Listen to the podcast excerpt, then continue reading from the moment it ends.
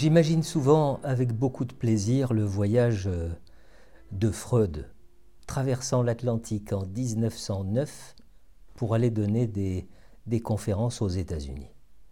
Il était parti avec Ferenczi et avec Jung. Et je crois que c'est sur le, sur le bateau qu'il leur avait dit Je leur apporte la peste.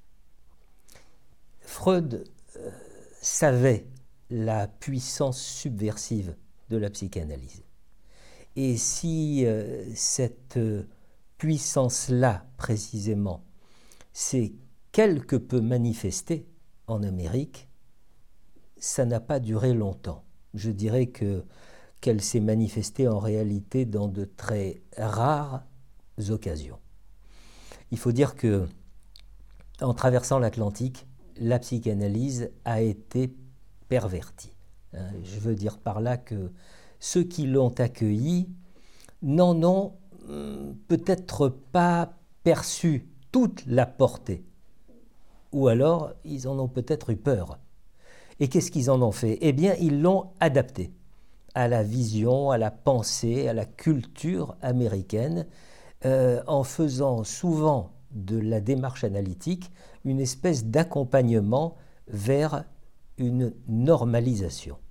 Normalisation euh, euh, culturelle, familiale, sexuelle, politique, etc., etc.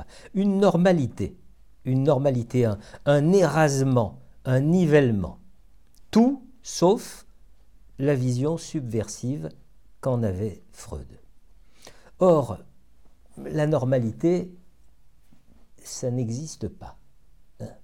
La normalité, c'est une, c'est une censure qui ne veut pas dire son nom. C'est un dogme, euh, une injonction, une imposition.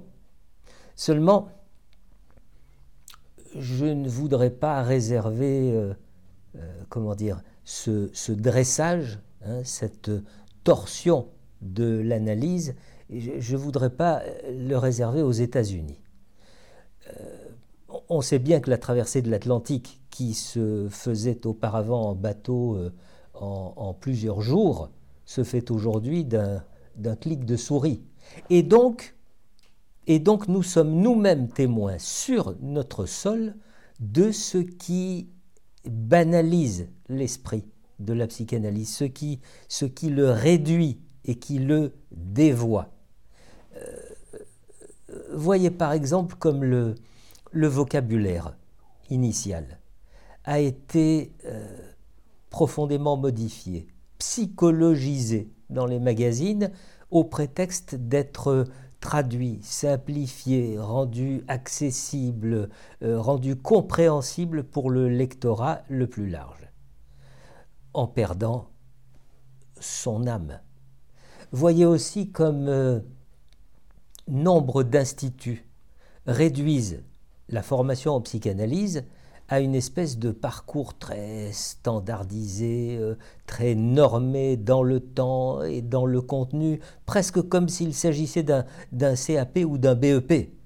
Alors d'un côté, euh, on pourrait dire que les, les forces du refoulement expliquent ces agissements, et d'un autre côté, l'analité du moment euh, eh bien, permet de vendre la psychanalyse comme n'importe quel autre produit je pense que nous allons très rapidement euh, observer, et, d'ailleurs nous l'observons déjà, hein, une fracture dans le monde des analystes. C'est-à-dire que nous allons de plus en plus observer d'une part des analystes attachés à l'orthodoxie euh, et qui savent, pour l'avoir vécu, pour l'avoir expérimenté, la portée d'une analyse approfondie et d'un ouvrage sans foi sur le métier remis.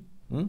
et d'autre part, eh bien, des analystes que je qualifierais de, de clonés sur la base d'un contrat euh, annonçant trois ans de cours par correspondance, quelques présentiels en groupe ici ou là, et, et bien sûr, oui, trois années, pourquoi trois, de séances avec un analyste un analyste qui est souvent en même temps formateur de l'élève et donc, comme j'ai déjà eu l'occasion de le dire, une analyse biaisée dès le départ. Qui va payer le prix de ces errances Qui va payer le prix? Bien sûr, le patient. Le patient qui, croyant vivre une psychanalyse, va vivre euh, l'ersatz qui lui a été vanté par euh, les instituts ou les médias, c'est-à-dire au mieux une psychothérapie standardisée, modélisée, au pire, au pire une thérapie de soutien n'ayant strictement rien de commun avec l'esprit de l'analyse. Et donc, et donc la peste annoncée par Freud sera devenue chloroforme.